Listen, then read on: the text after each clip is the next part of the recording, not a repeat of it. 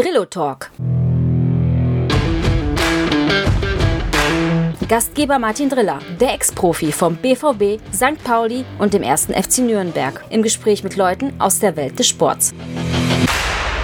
Hallo und herzlich willkommen heute zum Drillo Talk. Mein Gast ist Roberto Hilpert, eine Legende aus dem Frankenland. Hallo Roberto. Hallo, Servus Martin. Ja, Roberto, natürlich wollen wir über deine Vergangenheit reden, bevor wir zu dem Thema kommen, was du heutzutage machst. Du bist aus Forchheim gekommen, hast beim Jan angefangen, Fußball zu spielen und jetzt wollen wir einmal so deine Jugend aufarbeiten, wie du eigentlich zum Fußballprofi geworden bist. Vielleicht hast du da so ein paar Tipps und einfach die Geschichte, wie du Fußballprofi geworden bist. Ach ja, die Geschichte, wie ich Profi wurde, ist eigentlich gar nicht so schwer zu erzählen. Ähm, ich bin in Vorheim groß geworden, in Vorheim Nord, um genau zu sein, ganz wichtig anzusprechen. Warum ist das so wichtig, Vorheim Nord? Es ist ein Stadtteil, der mich auch sehr geprägt hat, weil einfach zu meiner Kindheit ja das so ein bisschen sozial schwächer war, ohne das jetzt irgendwie hochhängen zu wollen, aber die Kriminalität da auch ein bisschen höher war, wie vielleicht, äh, wo viele gar nicht wissen. Ich aber das Glück hatte, dass ich einen großen Bruder hatte und einen großen Cousin, also immer auf, äh, wurde immer auf mich aufgepasst. Ja, und vor der Haustür letztendlich äh, gekickt, gegen die Mauer geschossen am Bolzplatz. Wir hatten das Glück noch, kennst du selber, dass es bei uns noch Bolzplätze gab. Oh ja, und ähm, täglich mehrmals ist der Jugendtrainer von der Spielvereinigung Jan Vorheim mit seinen Hunden an uns vorbeigefahren, der Fritz Rudel, der meinen Bruder schon kannte und der hat irgendwann mal mich gesehen, wie ich kicke und hat meinem Bruder gesagt, bring ihn das nächste Mal mit. Und so ging das los letztendlich. Und dann bist du irgendwann im Jugendbereich gewechselt zum nächstgrößeren Verein oder zu einem relativ großen Verein Verein schon in Deutschland. Die erste FC Nürnberg. Hast dort dann Richtig. im Jugendbereich angefangen. Wie bist du nach Nürnberg gekommen? Es war tatsächlich mein Stiefvater, der mich da zum Probetraining damals gefahren hat und hat mehr oder weniger das erkannt, dass ich vielleicht auch besser bin, dann beim größeren Verein zu spielen. Und hat mich dahin gefahren und erst habe ich mich nicht getraut. Dann habe ich losgelegt und ja, so begann das dann letztendlich auch beim Club in der Jugend. Und da habe ich dann, ich glaube, zwei Jahre gespielt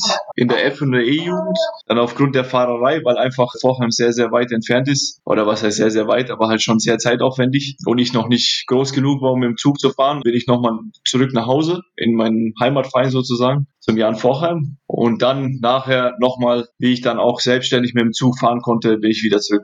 Dann bist du wieder zum Club und dann hast du irgendwann ja zum absoluten Konkurrenten hier in Frankenland gewechselt. du bist dann in der Jugend, glaube ich, schon wieder nach Kräuter Fürth. Genau richtig, weil damals die Übernahme, damals noch zu unserer Zeit B2, B1. Heute ist es ja, glaube ich, U16, U17. Ich bin zwar Trainer, aber ich blick's immer noch nicht, ehrlich gesagt. ähm, wurde ich nicht übernommen. Also da hat mich damals der damalige Trainer hat mir einfach mitgeteilt, dass es nicht reicht für die B1 in dem Fall. Es war damals dann, die sind in die damalige Regionalliga, heute Bundesliga aufgestiegen. Und da hat laut des Trainers nicht gereicht, da mitzuhalten. Und dann bin ich in die B1 nach Fürth gewechselt. Da hatte ich das Glück, dass ich da sofort genommen wurde und auch mit offenen Armen empfangen wurde und habe in der Saison mit, glaube ich, knapp 30 Toren die Mannschaft mit in die damals Regionalliga geschossen. Da war ich noch Stürmer, da habe ich noch Tore geschossen. Ja, und da ging dann der Weg in Fürth weiter. Und dann ein Jahr Jugend, dann weitergezogen und wieder zurückgekommen. Gab es da schon diese Rivalität zwischen 1. FC Nürnberg und Kräuter Fürth? Auch im Jugendbereich hat man das gespürt? Immer. Die gibt's schon immer. Also es gab es bei uns in der Jugend, wenn du gegen Club gespielt hast oder umgekehrt. Ich habe ja beides erlebt, gegen Fürth gespielt hast. Im kleineren Bereich ist das noch ein bisschen abgemilderter, das ist schon klar. Aber die eingefleischten Fürther oder eingefleischten Klubberer, die wollen natürlich immer gegen den jeweiligen jeweiligen Rivalen gewinnen, egal in welche Jugend. Ja, okay, das habe ich ja auch erlebt, ist natürlich immer ein bisschen schwierig. Dann hast du irgendwann die Jugend abgeschlossen, hast dann aber den Sprung in Fürth in die erste Mannschaft nicht geschafft und hast gesagt, ich versuche mich nochmal anderweitig. Warum hat es in dem Moment noch nicht gereicht, um in den Profifußball einzusteigen? Gar nicht gereicht ist nicht so ganz richtig. Also das Ding ist, wir haben damals entschieden, nach Feucht zu wechseln, weil der SC Feucht da auch in der Zeit, muss man ja dazu sagen, vierte Liga gespielt hat. Also damals Bayernliga war ja noch die vierte Liga. Und und der Herr Kreuzer oder der Manni Kreuzer damals wirklich was aufbauen wollte. Also er wollte wirklich so die dritte Kraft bei uns in Mittelfranken werden oder im Frankenland, sagen wir es mal so. Und bin mit 17, also in meinem zweiten Jahr Jugend, bin ich dann nach Feucht mit der Abmachung, dort eine Ausbildung auch zu machen. Also es war meiner Mutter auch sehr wichtig, dass ich da noch in Anführungsstrichen, wie man so, so schön sagt, ein zweites Standbein. Also ich habe Bürokaufmann gelernt. Ich werde das definitiv nie mehr arbeiten.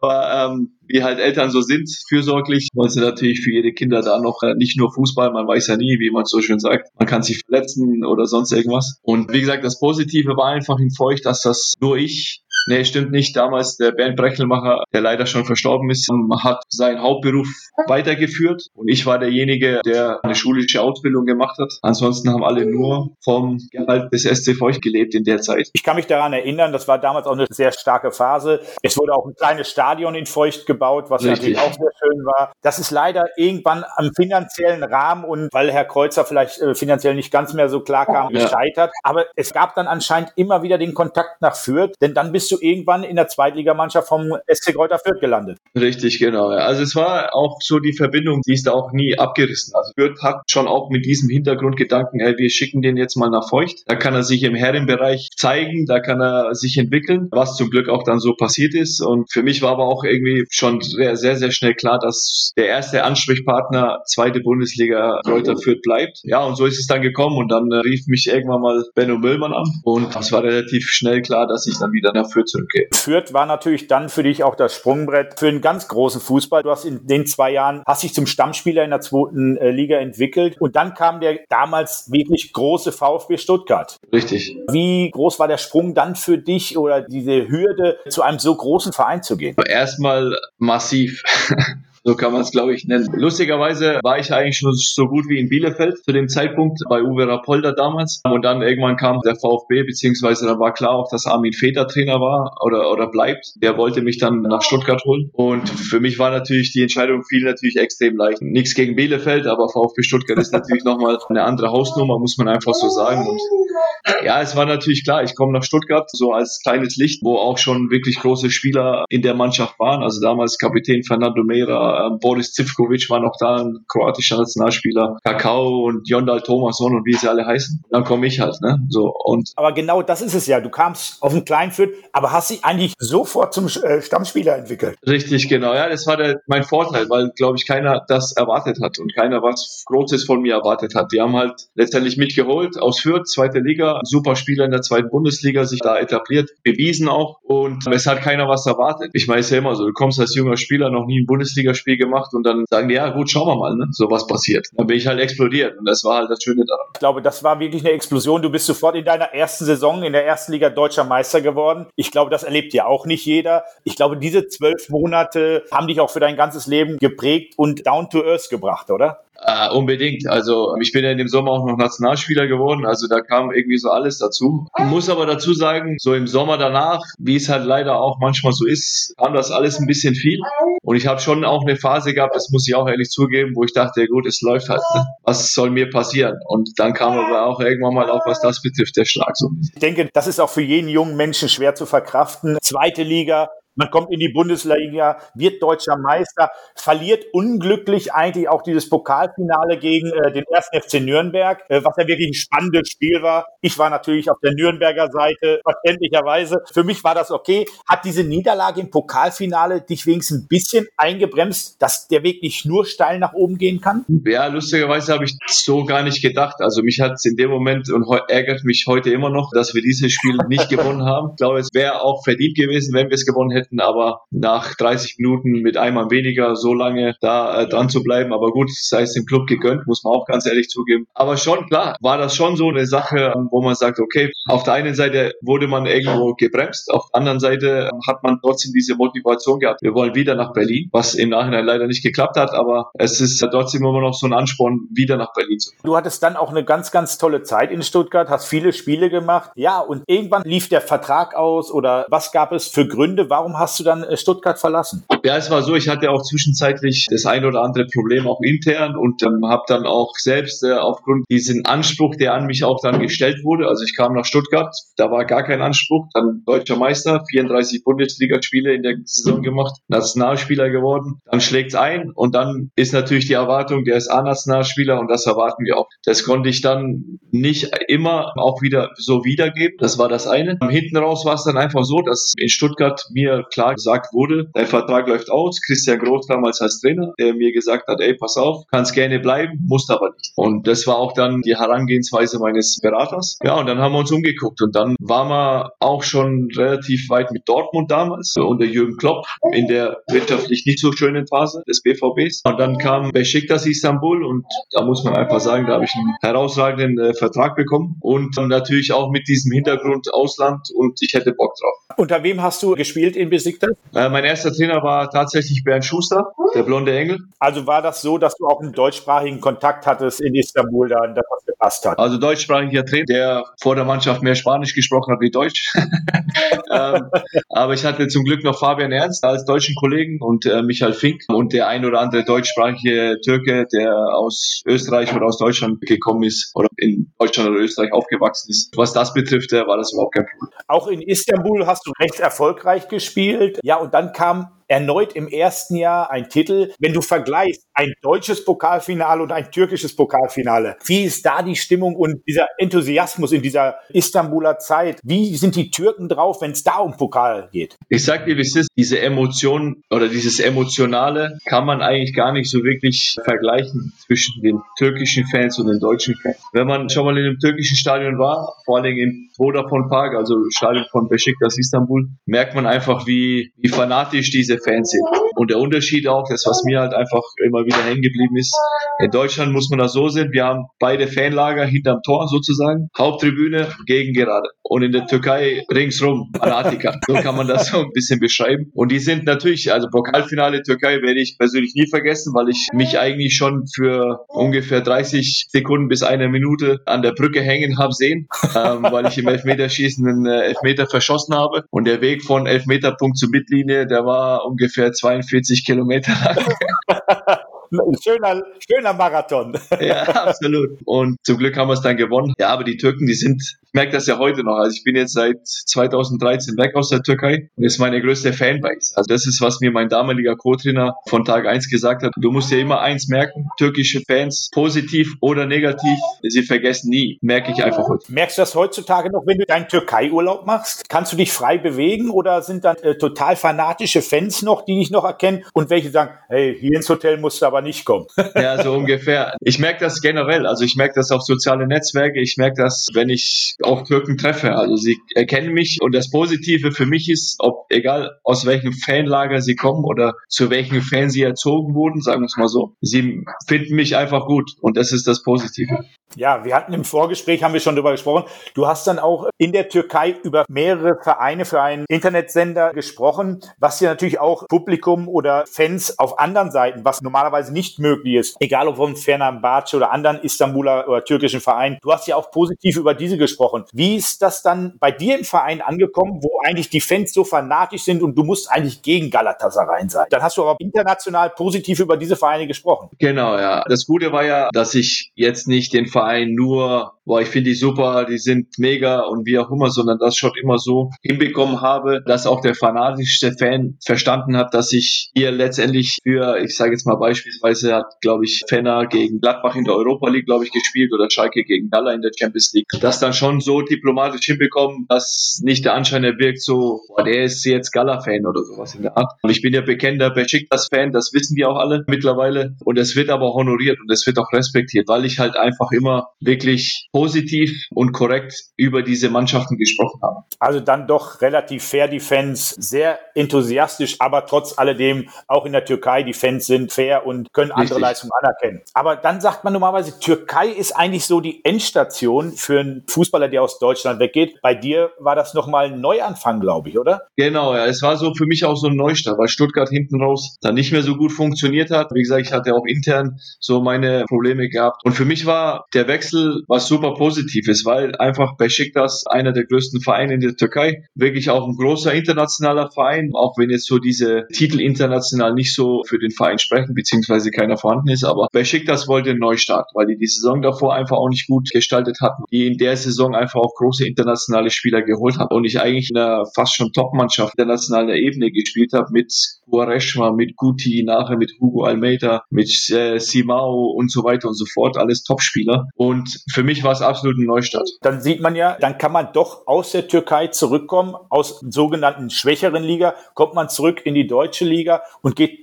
zu einem absoluten Spitzenverein zu der Zeit, Bayer Leverkusen, und startet da eigentlich nochmal durch. Wie war dein Empfinden, zurückzukommen in die deutsche Liga? War das ein großer Unterschied? Ja, extrem. Also schon vor allen Dingen, ich habe zum Glück immer meine deutsche Tugend äh, beibehalten beziehungsweise nie verloren in der Türkei, weil es gibt schon, wenn man da so ein bisschen, ja, ich würde jetzt nicht sagen labil ist, aber so ein bisschen sich leiten lässt, kann man schon ein bisschen diese Disziplin verlieren. Das habe ich zum Glück nie. Hinten raus, ich hatte dann in Anführungsstrichen das Pech, dass ich erst nach drei Wochen Vorbereitung erst einsteigen konnte, aufgrund der vertraglichen Geschichten und so weiter und so fort. Da habe ich dann schon gemerkt, lieber Vater, ich, ich habe Deutschland schon vermisst. Also es war schon, was die Athletik betrifft und auch die Schnelligkeit und so im Spiel, das war schon ein großer Unterschied. Das habe ich da dann auch wieder gemerkt, aber glücklicherweise relativ schnell wieder reingefunden. Ich denke, das ist sehr gut gelungen. Du warst dann nochmal vier Jahre in Leverkusen und wenn ich richtig informiert bin, hast du mit Leverkusen auch noch Champions League gespielt, richtig? Richtig. Genau. Das ist ja auch nochmal etwas, wenn man sagt, man kommt eigentlich aus einer schwächeren Liga zurück, dann spielt man aber trotzdem wieder Champions League in Deutschland. Richtig. Ist ja auch eine Hausnummer.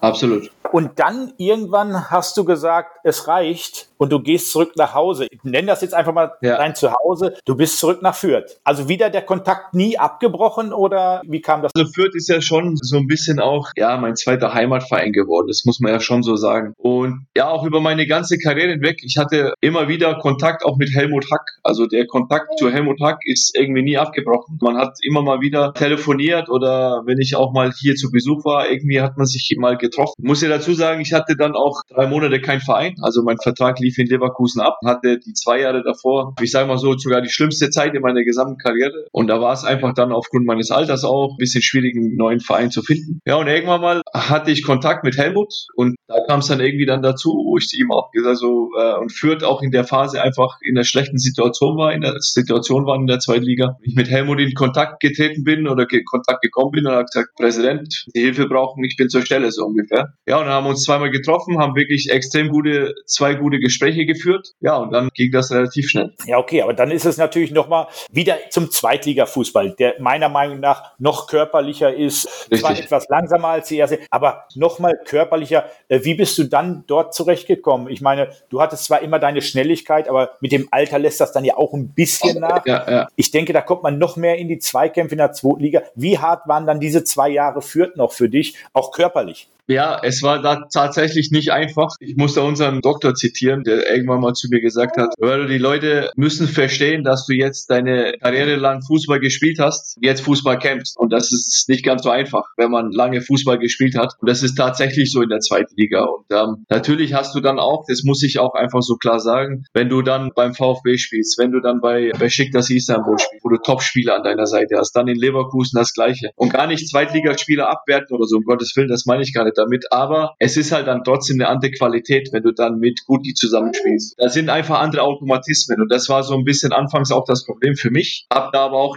dann schnell versucht, mich anzupassen und es hat dann schon geklappt, aufgrund dessen, dass ich halt einfach auch drei Monate in der Zeit oder davor keinen Verein hatte. Ich auch vorher zwei Knorpelschäden hatte, das war dann auch immer wieder das Problem mein Knie und dann kommt man wieder rein und dann will man natürlich auch helfen. Dann sind die Leute auch so ein bisschen, oh, der Hilbert, der kann es ja doch nicht mehr so ungefähr, der ist schon zu alt. Aber mein Hintergedanke Gedanke war schon auch, dann irgendwann mal diesen Übergang in Fürth vielleicht zu bekommen.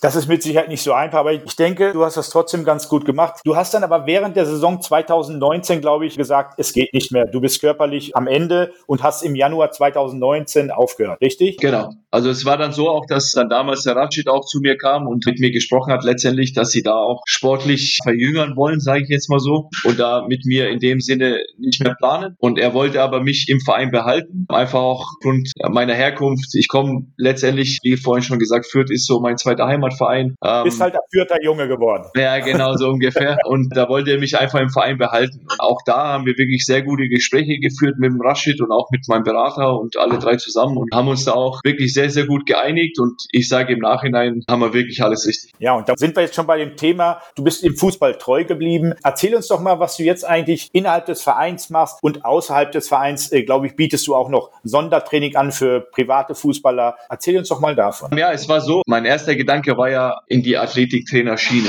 zu gehen, ähm, weil ich da auch für mich selber auch in diesem Fitness-Athletik-Thema selber für mich auch immer sehr stark drin war. Das habe ich dann auch ausprobiert, ja, so drei, vier, fünf Monate im NLZ, da auch zwei Mannschaften betreut, habe aber dann auch relativ schnell oder beziehungsweise nach dieser Probephase, sage ich jetzt mal so, festgestellt, ja, das ist nicht mein Ding, so in der Art. Also es war, ich habe dann gemerkt, okay, ich bin kein Theoretiker, ich bin kein Wissenschaftler, bin kein Typ, der sich stundenlang irgendwie vor einem Laptop oder Computer sitzt und irgendwelche Studien durchliest, um halt da was Neues zu kreieren. Äh, ich habe gemerkt, ich bin war zusätzlich auch Co-Trainer der U23 in dem Bereich und habe festgestellt, ich bin Fußballer, ich muss auf den Platz, ich muss das, was ich am besten kann, Fußball an junge Spieler weitergeben. Und dann war ich noch zusätzlich Co-Trainer U3, U19 noch dazu, ähm, also habe dieses Athletiktrainer-Thema an den Nagel gehängt sozusagen. Und aktuell bin ich U23 Co-Trainer, äh, betreue auch unsere Top-Talente im Verein mit Zusatztraining und habe darüber hinaus als ja, zweites Standbein eine Fußballschule aufgebaut. Im September wird es ein Jahr und biete da auch extern Fußballtraining an für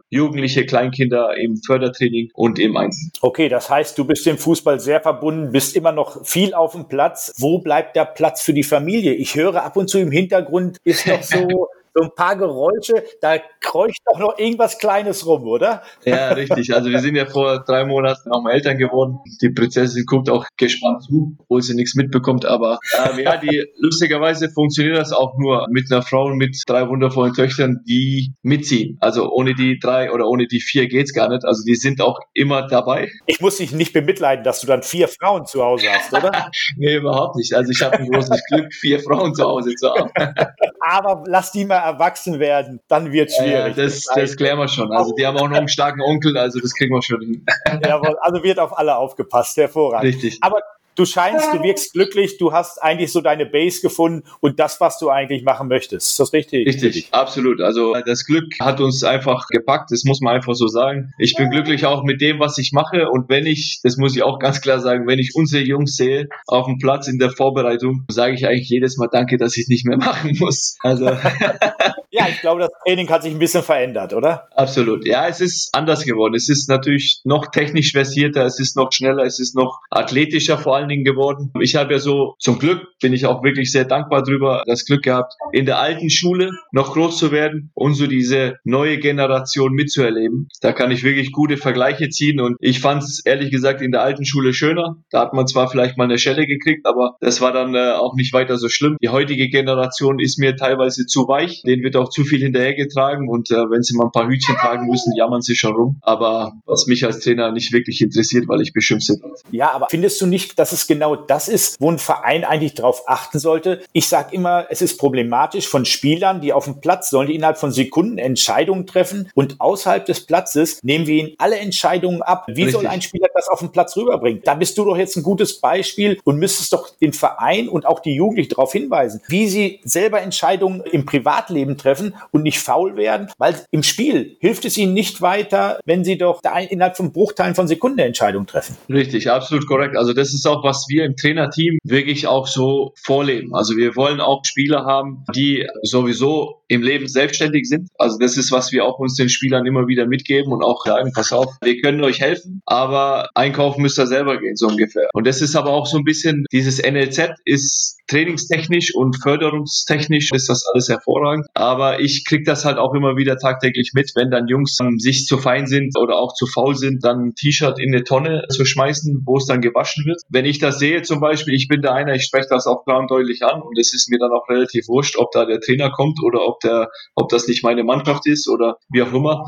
Und ich bin absolut bei dir, dass das den Jungs in der persönlichen und privaten Ebene oder aber auch auf dem Platz nur helfen kann, wenn sie da eigene Entscheidungen treffen. Wie gesagt, mir wurde es so beigebracht und ich bin dafür extrem dankbar. Ja, das denke ich mir auch. Ich denke, ein bisschen back to the roots, ein bisschen Hierarchie sollte in jeder Mannschaft sein und so sind wir alle groß geworden. Ne? Ich Richtig. denke, äh, Richtig. Das, das hat schon ganz gut gepasst. Ja, wir sind schon fast am Ende unseres kurzen Gesprächs. Jetzt möchte ich noch eins ansprechen. Jetzt am Sonntag steht ja der Countdown der zweiten Liga an. Du, sage ich mal, als äh, neuer Fürther oder angelernter Fürther und ich angelernter Klubberer, ist natürlich für für uns eine schwere Situation. Die Fürther müssen eigentlich dem Club helfen, damit der Club sich in Kiel nicht ganz blamiert und gewinnen muss. Wie siehst du die Situation zurzeit in der zweiten Liga? Und dann vergleich auch mal bitte die Vereine Fürth und Nürnberg in dieser Saison. Gefühlt ist die zweite Liga irgendwie so wie jedes Jahr, dass irgendwie die Abstiegs jetzt natürlich hinten raus äh, wird es dann natürlich enger und, und da kristallisiert sich dann das auch alles irgendwie raus. Aber wenn man so Saison generell Revue passieren lässt und das Gute war, ich war ja bei Sky für ein Jahr äh, als Experte der zweiten Liga, da hat man einfach gesehen, wie lange es vor allen Dingen auch im Abstieg oder in den Abstiegszonen oder in der Abstiegszone, wie lange es eng ist. Und ich sage mal so, der Club hat natürlich eine Saison gespielt, die absolut unterirdisch war. Und ich denke, dass man da schon das knallhart analysieren muss, was da am Pfalzner ja passiert ist, eine Saison lang. Und ich denke schon, dass man da dann auch harte Entscheidungen treffen muss, was die Zukunft betrifft ähm, was das Spiel oder den Spieltag am Wochenende betrifft. Da ist natürlich eine ironische Konstellation, dass das Kleeblatt dem glorreichen Club helfen muss in irgendeiner Form. Also A, wir in Fürth wollen dieses Spiel gewinnen, unabhängig davon, ob wir Nürnberg helfen oder nicht, weil das einfach unseren Charakter gar nicht widerspiegeln würde, wenn wir da nicht gewinnen wollen würden. Und auch die Mannschaft hat einfach den Charakter, da auch immer jedes Spiel gewinnen zu wollen. Darüber hinaus ist einfach auch die bessere Platzierung für uns sehr, sehr wichtig, weil es natürlich dann auch über TV-Gelder und TFB-Pokal-Auslosung da nochmal einen Plus gibt. Ich hoffe natürlich trotz alledem, sage ich dir ganz ehrlich, dass der Club in der Liga bleibt, weil es einfach auch extrem wichtig für unsere gesamte Region. Da sieht der Fürther eher die grüne oder die weiß-grüne äh, Brille und der Klubberer die rot-schwarze äh, Brille. Das ist mir schon klar, aber wenn man jetzt als Franke, und ich bin Franke, ich bin ja auch kein Bayer, ich bin Franke, äh, die Region einfach betrachtet, ist es einfach extrem wichtig, dass beide Vereine im professionellen oder im bezahlten Fußball spielen. Deswegen hoffe ich auch, dass der Club das schafft, bin ich ganz ehrlich. Das ist schon mal schön zu hören. Aber jetzt kommen wir nochmal zur Saison der, der Fürther. Ich denke, Stefan Leitl ist dort Trainer geworden. Mit dem habe ich noch zusammengespielt. Ich finde, die Fürther haben wirklich eine ordentliche Saison gespielt. Wie ist da deine Einschätzung? Es waren zwar Schwankungen drin, aber dafür, dass es so eine junge Truppe war mit einem jungen Trainer,